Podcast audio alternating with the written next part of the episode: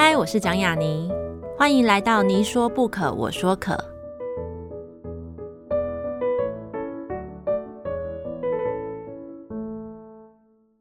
这个节目在爱听听抢先首播，欢迎大家关注我的节目。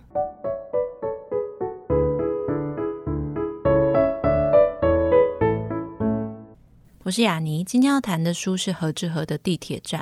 在我心中，何志和是一个很特别，或者是说很叛逆的小说家。倒不是说他写出多离经叛道的故事，或形式多么乖张，而是他对出版，或是说对写小说的速度自有想法。何志和同时也是一个专业的翻译家，翻译多本脍炙人口的英文小说，像是《白噪音》《时间舰》《夜车》跟《人骨拼图》。或许因此，他对待中文的写作，对待小说的文字也非常的慎重，每一个字句都像是耕种与编织。地铁站是一个专注而情节完整的长篇小说，但是在现代小说的路线上，是一个近来越发少见的一个故事的类型。为什么会这么说呢？在地铁站里面，故事与人物随章节往前。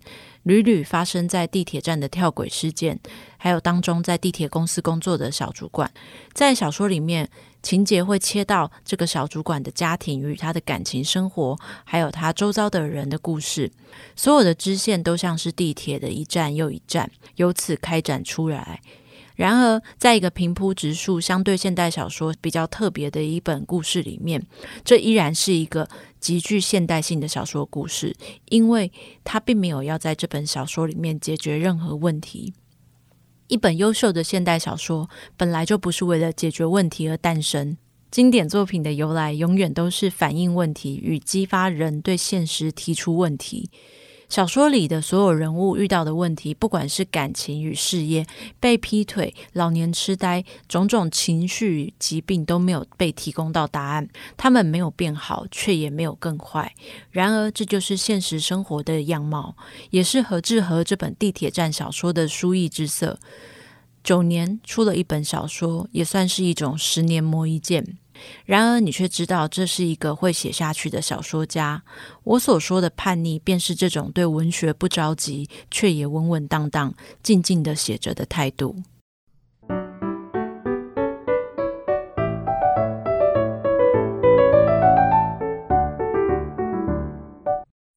大家好，这里是你说不可，我说可，我是雅妮。呃，今天请到的作家来宾呢，其实是一个我记忆中很深刻的一个作家，然后但他可能不记得这个场合。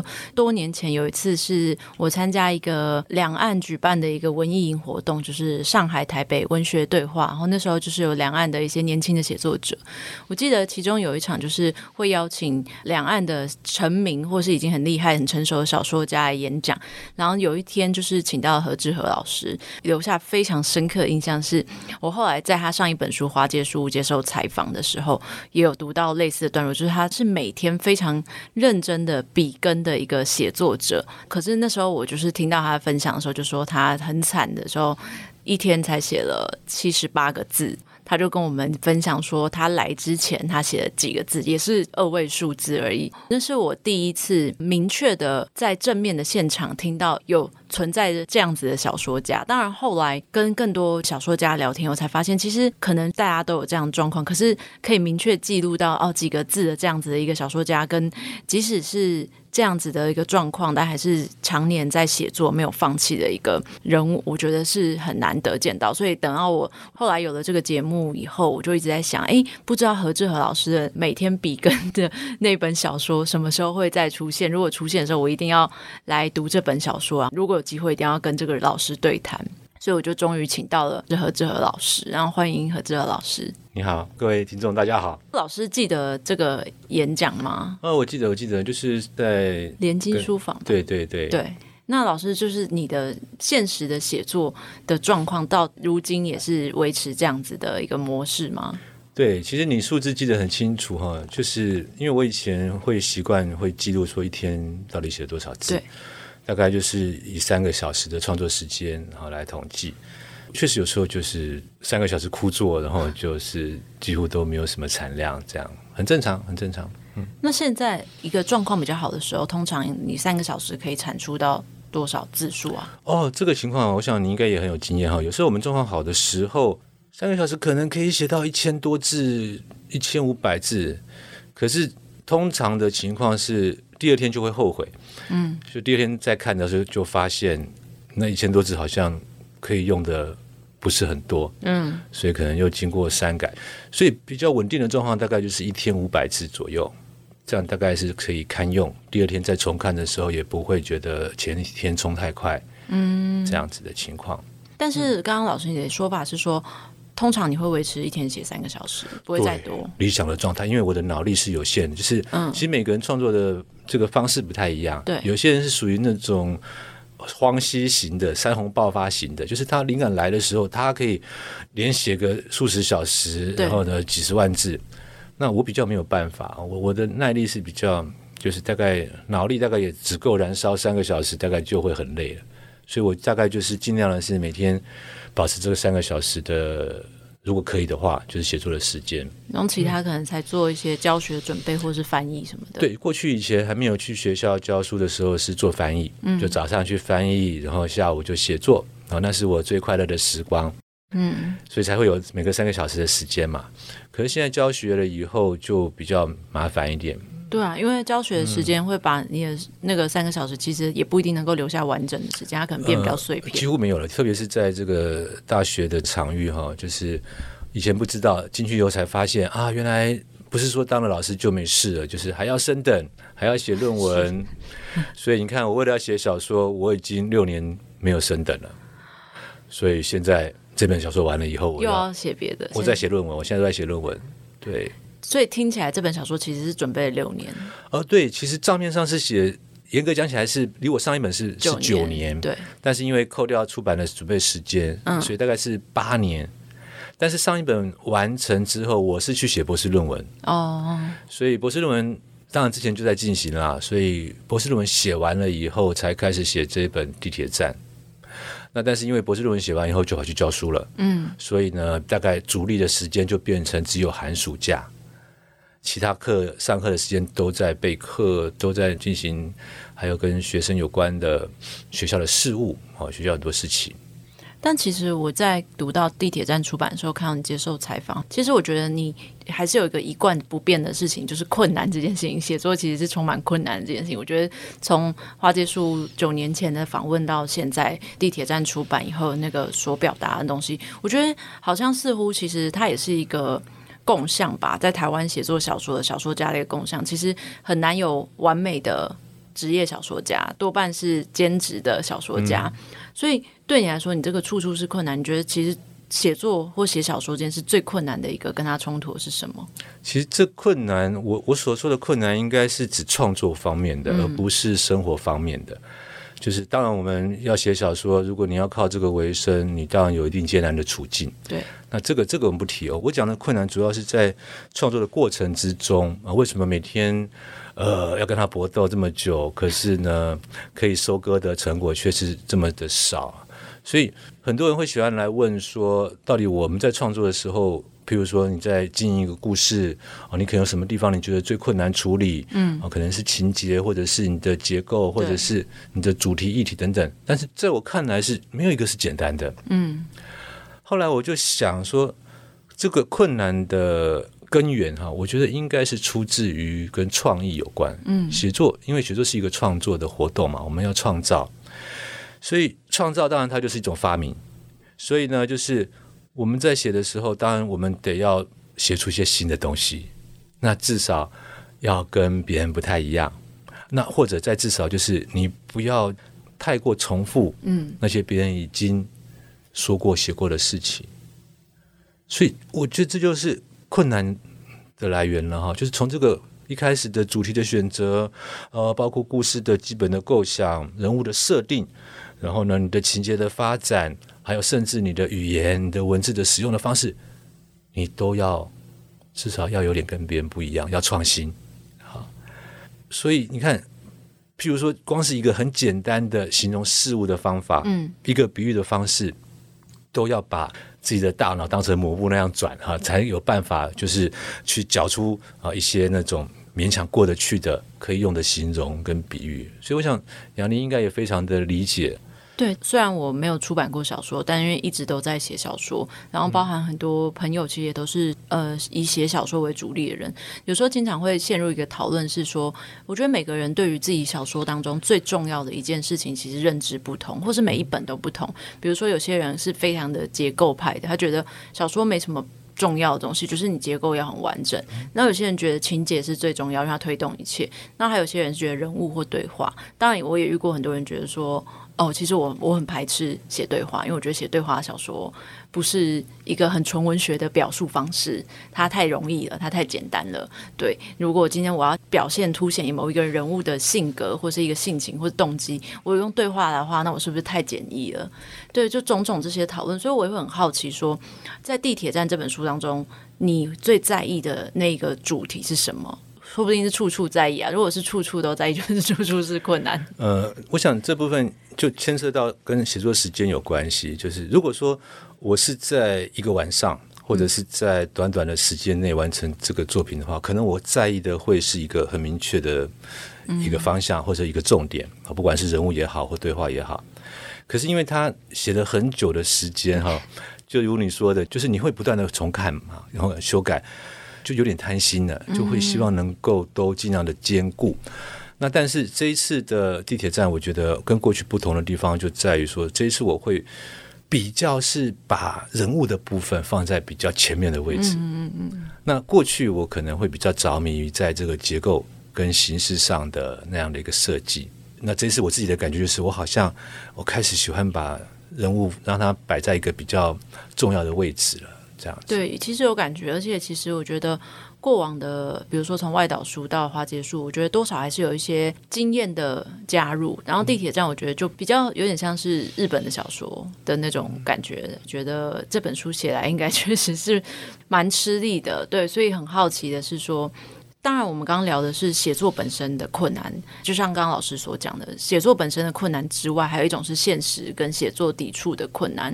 就是我其实很好奇的是，台湾蛮常见的状态是，写作者同时是教职，嗯，然后就有人说这是职灾，就是真正的职灾不是对教职的职灾，是对写作的职灾，就是当你从事教书这件事情，那不知道老师你觉得有影响吗？它会有影响或拖累，或是甚至？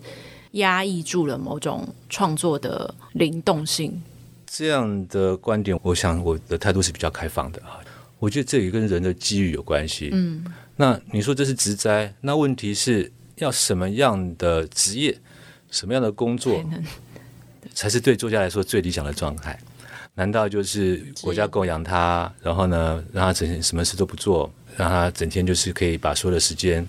都拿来啊构思自己的作品，可是我觉得那也不一定啊，不一定可以。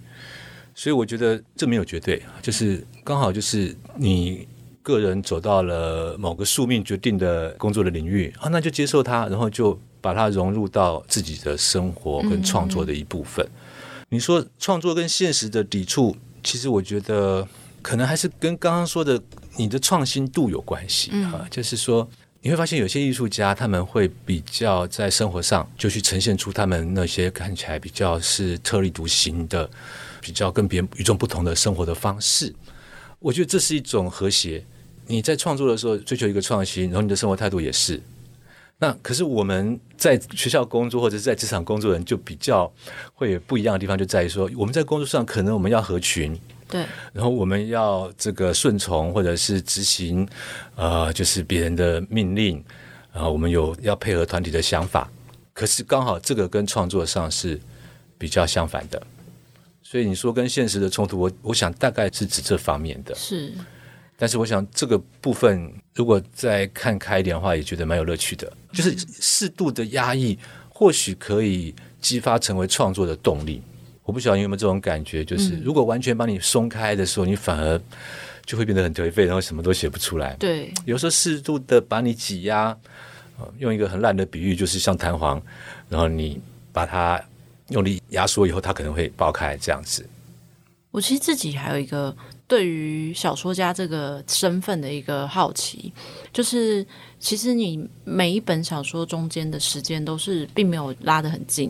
然后我常常会在想一件事情是，对于小说家这个身份或是出版的野心，你是怎么样看的？因为我以我自己读你的几部小说作品，我会觉得说，哦，这种规模或是这种写作的方式或者写作抵达的地方。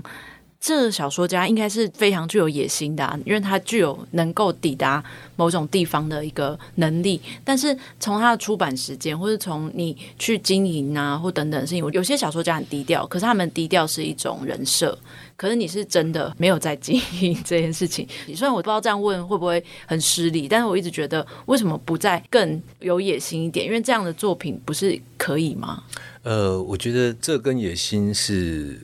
比较没有关系的哈，就是我觉得这是个人的自我认定的问题。坦白说，我觉得我不是一个很厉害的人，或者是能力很好的写作者。古往今来，不管是跟我同年龄的，或者是那些前辈啊，甚至是像你们这样的年轻的作家，我觉得很多人的能力都在我之上。所以呢，我也并没有那么急着要大声的说话，而且是频繁的说话。所以就是因为知道自己的能力不足，所以我觉得我不应该要急着出手，所以我要给自己时间来慢慢的写。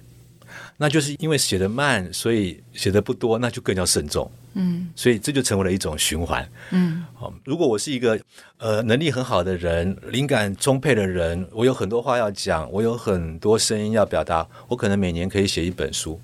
那这样的话，我或许。我今年的这本书就算失败了，我明年还会有机会。对，所以这样的话又是另外一种的循环。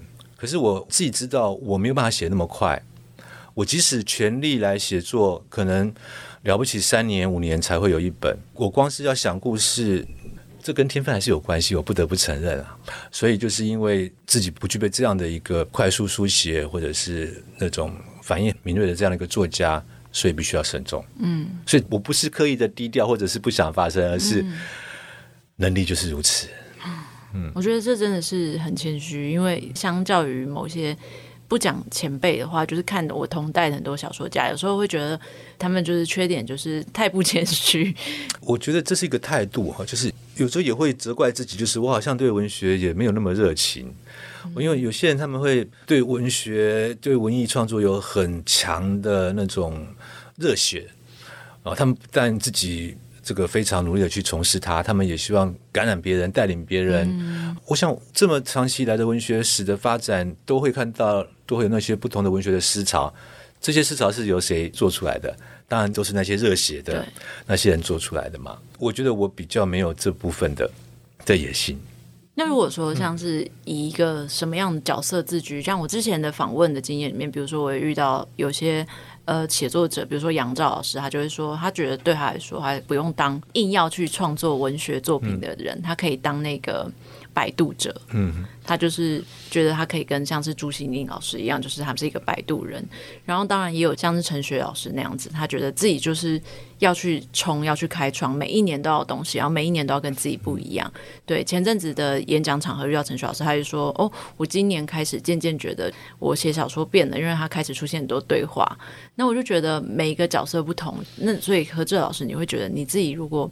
在文学里面，你会觉得自己像是一个什么样的角色？呃，其实，在写作的时候，我注意到一个现象，也从我教学的场域就发现，不晓得你有没有注意到，就是当你开始写作的时候，很多人就会来关心说：“哎，你是不是想要当作家？”对。那你你不当作家，你为什么要写作？你为什么要写文章？你为什么要写小说？要写散文？为什么要看书？可是，你看，如果我拿个篮球去篮球场打球，那会有人来问说：“哎，你是不是要打 NBA？” 如果打很好，可能会有人问。对，那如果那是好的话，那被球星发掘，那另当别论嘛。对。可是我们现在的情况不是哦，现在只要是你发现一个小孩子，他开始写作了，他马上会收到所有人的关心，说你是不是要当作家？对对对。其实我向来不会有这样的一个自我期许，或者是这种看法。我现在已经把写作当成就是跟一般的兴趣完全一样，就是他可能就好像我去弹吉他，我去学萨克斯风，呃，或者是我去学打保龄球什么的。那只是我的兴趣，我喜欢从事它，然后我做得好，然后做出成果了，或许可以跟同号有一个发表会，嗯啊，其实这样就已经很足够了。我觉得像老师刚刚讲那个状况，为什么大家会觉得说，但凡你对开始有一些写作的行为啊，或者是你读书的时候，别人就会说啊，你是不是想变作家？原因是因为太少人做这件事情了。对，我觉得就是会少见多怪吗？还是我们向来把写作看成是一个怪咖才会从事的 对对的行为？没错。但是我觉得这个现象必须要打破，呃，特别是在现在大家慢慢偏向于这个。图像影视的时代，嗯，我觉得文字的部分还是应该要变成一个大家习惯，然后不要那么少见多怪的一个活动才对。觉得好像确实有存在的某一派写作者，是他们写作对他们来说就是完成，嗯、出版不是完成，是写作自己。结束完成，有一派是觉得说，一本创作如果没有被出版变成书，它没有生命，它没有被这样点睛那样子画龙点睛的那个点睛，你会觉得你写完一定要出版吗？还是出版社会一直来就是时不时，虽然很久会问说，哎，请问老师写完了吗？嗯，没有这回事哈，就是我会把一个作品的完成的定义，我不会用出版，我会用发表。嗯，就是因为我们知道。纸本的市场一直在萎缩嘛，嗯，所以或许有一天我们都不会再走这个传统的出版的形式，但是我们有网络，所以作品一旦公开，它就算发表，嗯。那为什么作品要公开？我觉得它代表一个完成，然后对我们写作者来说，就代表说你可以不用再修改它了，嗯，因为它已经公布了。否则在作品没有公开之前，我们会有习惯就是。一直去改，一直去改，一直改，对，会陷入那种无限的轮回，那很可怕。但就跟论文一样，因为永远不会完美，所以要发表啊。对，所以 deadline 很重要啊。嗯，就是你不给自己一个界限的话，你可能会永远卡在那一个作品里。所以出版不是目标，我觉得发表才是。嗯嗯。那回到《地铁站》这本小说里面，其实，在阅读的过程当中，我我自己个人的习惯也是，就是不管有没有后记或是前面的序，然后还有相关的报道跟书评，一定是要读完文本以后才能去看的嘛。嗯，那我自己后来读了某些评论或者是后记，很有趣的一个观察是，很多事情其实并没有获得。解决包含好的解决跟坏的解决，他都没有。嗯，它就是时间在往前，他时间往前以后，他就只是事件推进，可是他并没有获得一个答案，一个解决的方式。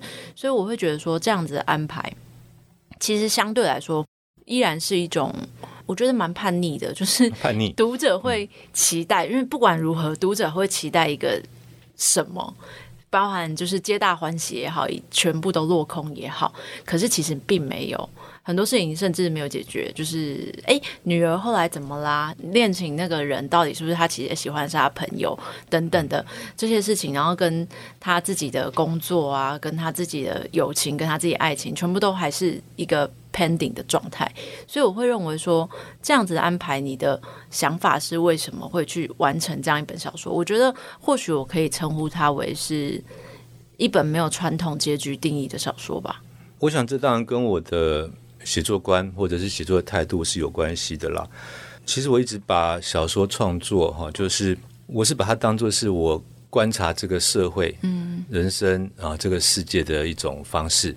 因为我对这个世界有好奇心，嗯，所以我观察它。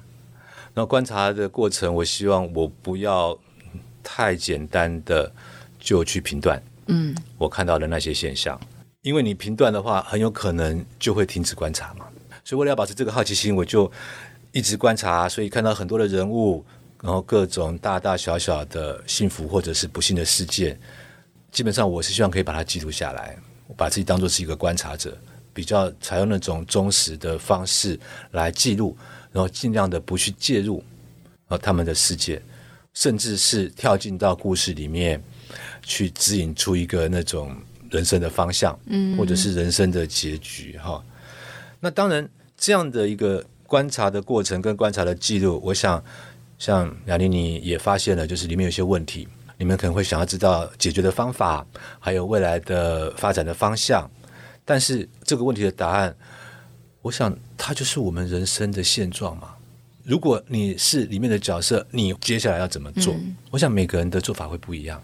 那这就是我希望看到的结果，就是如果愿意看这本书的人。然后他能够有他自己的一些想法、一些猜测，然后可能会跟我不一样，或者是不同人看到不同的结果。我觉得这个都是一个好的现象。嗯，比起我来用一个那种呃大结局的，就是从此王子跟公主啊、呃、过着幸福快乐的生活，我想这种结尾的时代，感觉好像已经比较过去了。对我来说。会说很叛逆的原因是，他既不会是幸福快乐，就是这件事情，但他也没有要告诉你说我要毁灭这一切，我要杀个人这样，因为太多人喜欢啊。其实这本小说里面也死了蛮多人的，嗯、对对对，就是那些。跳轨自杀的人，嗯、对我自己很好奇的，其实是老师你说的，对你而言其实是创作观的问题。常常我们会听到很多东西方小说家会说，他的创作观是什么？他觉得小说的功能性什么？嗯、比如说小说的功能性是反映现实，可他的反映现实是悲惨的现实。嗯对，或是他的小说观是带领台湾走向世界，其实这也是一种小说观嘛。对，嗯、但我会觉得说，那对你来说，小说有这种功能性吗？没有，没有，我没有那么大的把这些伟大的想法放在小说身上。嗯、对小说的感觉其实就是是很小的啦。我就真的把它当做是一个兴趣，嗯，而且是一个很好玩的事情，嗯。所以我通过这样的活动，当然他的活动也包含了写作跟阅读。可以让我的生活过得比较丰富，过得比较不一样，所以我真的是把它当做一个兴趣。嗯嗯嗯嗯嗯。那你怎么看待这些其他的作品？一样，因为我相信老师你的阅读其实非常广，嗯、就那你会有自己比较喜欢的那种。每个人都会有自己喜欢的东西啊，对对对，但是这个喜欢的东西常常会跟别人不一样。嗯。像我们去评一些文学奖啊，嗯，然后就会很注意说，哎，最后的评审结果啊，我那时候看好的作品，那最后表现怎么样？嗯，就常常就发现，哎，为什么我初复审看到了比较高分的作品，最后面没有得奖？对啊，都没有受到决审的青睐等等。后来慢慢就习惯了，本来就是这样子嘛，也不需要大家做到一致。我有我自己的喜好的东西，嗯，然后就接受这样的喜好，那就。蛮快乐的。那像刚老师讲，你很喜欢观察，所以你的小说其实很多时候是观察。在这个地铁站里面，就是我其实很好奇的是，它的主题有点像是横空出世，就是它就是忽然间。关注到一个很明确的一个社会的议题，就是有人会轻生，然后或甚至很明确的场景是缩现在一个地铁站里面这件事情，我会好奇说，那你怎么选择？就是触发你这样写的是某一个事件、某一次阅读，或是某一个新闻吗？嗯，其实就是跟旅游有关系嘛。嗯，就是在疫情蔓延之前，我大概每年都会去日本旅行。嗯，日本的这个地铁很发达嘛，对，所以我们经常就会去，有时候。不一定会自驾，有时候就会买他们的 JR 的套票，然后就到处坐着地铁去移动去游玩嘛。然后就是在日本的时候，就经常会看到在那个地铁站，他们就会有跑马灯跑出来。对对对，就是人身事故，没错。然后列车就延迟干嘛的？嗯。所以那个时候就遇到就很好奇，哎，到底什么是人身事故？后来才知道啊，原来人身事故就是指说他们有人就是在这个轨道上或者是在月台就轻生了。对。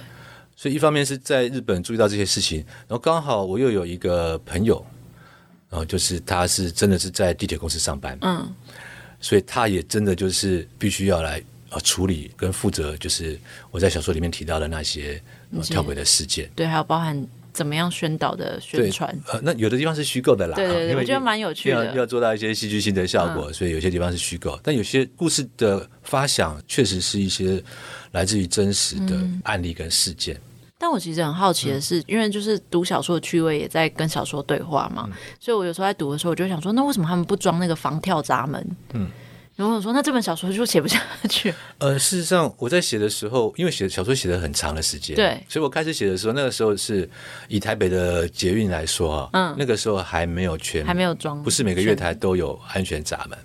那装的慢的原因，一方面就是因为它不能够在白天装。因为白天要有旅客上下车嘛，对，所以他们就只有在收班了以后才能够装，然后再加上毕竟是那种办公家的那种单位嘛，所以不管是工程的招标啊、预算啊什么都很耗费时间。对，所以刚开始写的时候就觉得说，哎，这东西不会那么快解决，所以我就也不急着要把它完成。就没有想到写着写着，哎，台北的地铁跟后来的各各县市然后各都市的地铁站啊，他们都做了这个安全闸门。对，这个现象其实我后来想也没有完全的消失，嗯，因为其实我不想多讲，就是还是有很多站是没有这个设施的。对，这其实我觉得很有趣的是，日本其实是在铁道上面自杀率数一数二高的，印度不算呢，印度不是自杀，嗯，但他们几乎所有的地铁线是没有在装这个东西的。那个没有办法，因为他们太多了，太多站了。嗯但是他们想了很多有趣的方法来防止这种事情。因为像小说里面就有提到几种方法，那有些是不是可能是真的？就是算准说哦，因为在最后节车厢跳的致死率比较高，所以宣传标语几乎都放在那个位置。嗯，有一段我觉得最有趣的就是请一些宗教 团体进来这样子，这些东西哪一些有有可能是真实的？有很多都是真实的啊，譬如说。嗯我在写的时候，过程里面我是有做一些构思的，呃，资料的收集、研究的事情嘛，所以也看了很多国外的方法，所以书里面提到了很多方式都是蛮跟现实状况很接近的。嗯，那当然也有一些比较夸张的想象，欸、这样子，嗯。我自己在阅读这个地铁站的过程，其实我会觉得是一个很快速，就是它是很一贯，就是你有些大概超过二十万字的小说，有时候你会觉得就是想要请作家放过自己，也放过我，在台湾尤其是，但是就是何志老师这本书，我觉得是非常好看。就是我有一个学妹还是做小说研究的，现在在写论文，她就是一个我认为其实是很嘴巴很毒的人，就她常常在她 IG，我很喜欢看这种现实生活中。不是作家，然后很毒舌派那种人读小说，然后他就觉得说哦，没什么好说的。就是今年目前看过不想骂脏话的台湾小说家的作品就是《地铁站》，然后我其实完全能同意这件事情。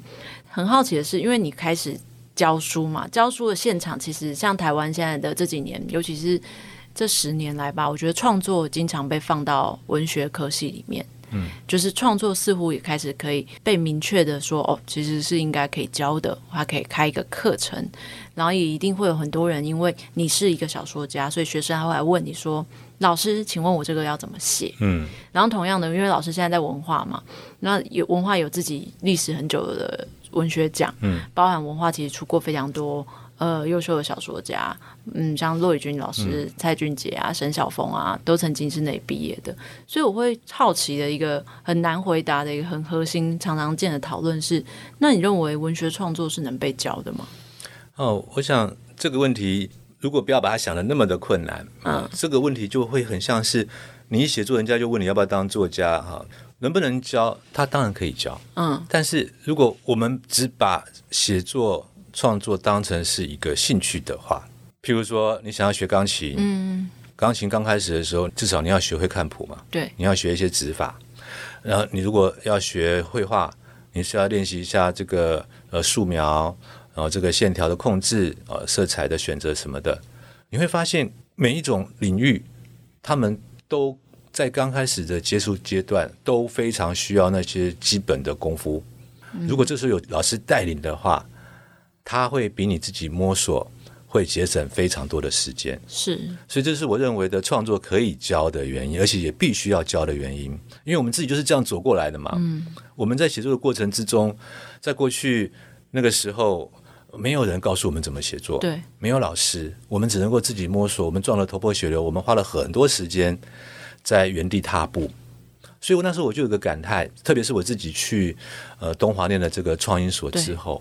还有自己念了博士班以后，嗯，我就我就发现，哎，我在硕士班跟博士班学到了这些东西，如果早有人来告诉我，嗯，让我用在我的创作的时候，我我想我可以，虽然我的能力不是很好，但是我可以节省很多时间，因为我自己的作品第一本书出来已经都是三十多岁的事情了。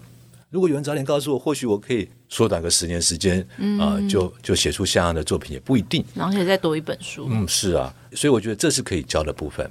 那这也是我们在学校所做的事情。所以我在文化大学，我们中文系有一个文艺创作组，嗯，啊，那个呃是最老牌的，对，在大学端的一个就来从事这个文艺创作的科系。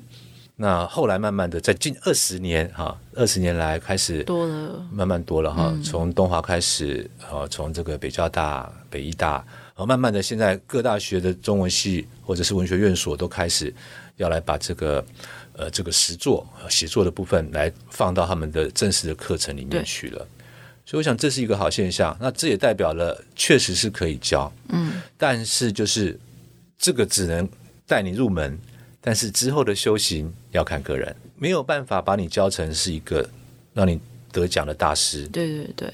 不可能说哦，报名什么什么学校什么什么创作组，嗯、你就可以成为下一个没有保证班，没有没有保证班。但是我想，基本的至少呃，在初阶的对写作还有对欣赏文学的那部分的理解，嗯、我相信帮助是很大的，而且也可以趁早让参与的人来决定说，我有没有那个兴趣，还有呢，我有没有那个能力，对，来继续走。这一条路，就是如果当学生拿着作品来问你，呃，我要怎么写，我能不能写，嗯、我写的好不好的时候，你是偏向哪一种回应的前辈？哎，这个东西就很难讲啊。就是基本上我会跟他们说，如果你不去跟别人比较的话，嗯嗯，你就不会有能不能写的问题。对，可是那你想要知道你能不能写，就是你想要跟别人比较，对，对，所以这个心态可能得要。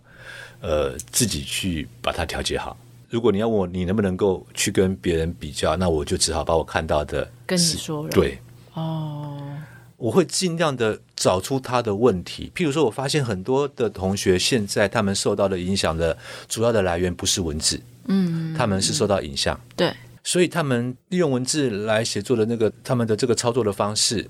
他们的用词用语、人物的不管是动作、情绪表现的各方面，你会发现他们都有很强的那种图像、影像的感觉。嗯，可能我们比较老派啦，就是觉得人类毕竟是用文字来思考、用文字来交流的东西嘛，所以就会觉得说感觉会比较离文字遥远，所以会建议他们说，你们最好是找到一个文字的范本，你去找一个你喜欢的作家、嗯，喜欢的作品要文字的，然后试着去学习、去模仿他们的。写作的方式，我其实很同意，因为在我自己开始写作的时候，其实也没有明确的教学系统，或是告诉你说，哎，此时此刻你要读什么最好，所以你只能自己去摸索跟冲撞。然后那时候我就觉得，所有的开始模仿是最快速的。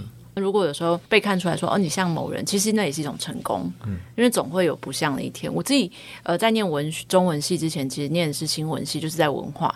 那、嗯、我记得我大一的室友就是中文系，然后创作组的。嗯、虽然说我我认识他们，然后就认识他们一群朋友，几乎没有人现在在创作的台面，但是我一直觉得那是一个，因为他是最老牌的，所以我一直觉得那是一个很梦幻的一个细所，怎么会有人？教写作这件事情，对，然后，所以我其实最早的时候读到的文学作品是从他的课堂里面。嗯、或许其实就像老师讲，就是写作这件事情是可以教的，但是那个教不是告诉你说我教你，你就会变成大师或是成为我。嗯、但是我可以教你，就像我教你一开始怎么弹钢琴。嗯，当然还有另外一个老师刚刚提到一个很重要的事情，就是当你会问某一些问题，寻求你写的作品好不好的时候，其实你就是把自己置于跟别人比较的一个地方。但是文学奖就是嘛，嗯，文学奖一定是。可是文学奖这个传统，其实尤其是到校园文学奖这件事情，其实都还是很重要的一个养成的一个地方。所以老师你是怎么看？包含你现在就是会举办的那个筹办的那个文学奖，嗯、就是文化里面的校园文学奖等等，其实里面也出过非常多优秀的作家，然后每年的评审也都很厉害。嗯、那你觉得文学奖提供那个养成的功能性，现在还存在吗？我想，在现在这个时代，文学奖反而变得更重要。嗯，就是我觉得它是一个提醒大家，呃，文字还存在，文字还有它活动的场域。然后，对于这些呃喜欢写作的人，他们可以找到一个原地，让他们发出声音，或者是让这些人知道彼此的存在。嗯，尤其是校园文学奖，虽然。举办起来啊，就是很耗费力气。对。可是我觉得，对于刚开始的写作者来说，那是大家的起点。因为包括我自己也是哈，我们得的第一个文学奖都是在校园里面。嗯。那我觉得得奖的重点不在于说那个奖金，而是你突然发现啊，原来你是可以写的。对。因为出来比较了嘛，所以你就本来一直对自己很没有信心，可是突然发现，哎，你可以被注意到啊，从那么多的作品里面，那。这个对自己的写作来说，它会是一个正能量，嗯，会让你再继续的多写个几年。对，增加一些承受挫折的能力。啊，没错，这是最常得到的一个能力。对，所以当然它重要啊。所以这个校园文学奖嘛，这是非办不可的。这样，嗯嗯嗯。在我后来到东海念书，东海的文学奖也很多年。嗯，我遇到其实更常见的其实是。遭遇批评跟挫折的能力是没有的，就是我觉得评审的构成非常重要。嗯、你不能请三个人，三个人都嘴巴很坏，你一定要请一个很会夸奖的人。哦、陈柏青这样，对 对，陈柏青，大家都好棒，嗯、或者什么朱家汉，朱家汉也很会夸奖。嗯、对，但是我之前就是有时候东海会发生，就是三个评审都是那种嘴巴很毒的那种，因为不可能每一次有骆以军啊，骆以军也是大家都是天才。嗯、我每次听完骆以军老师评审，我想说。好想看这些作品，然后看完以后想说，哦，原来如此。那这个风险其实也是应该要考量的嘛。就是如果面对到自己的作品，其实是遭受到批评的这个能力，老师你是怎么看这件事情？我觉得校园文学奖蛮有趣的，他们就是一个奇怪的传统，就是他们喜欢公开举办那个决审会，对，然后把作者都请到现场，然后入围的人就会来，对，来讲评。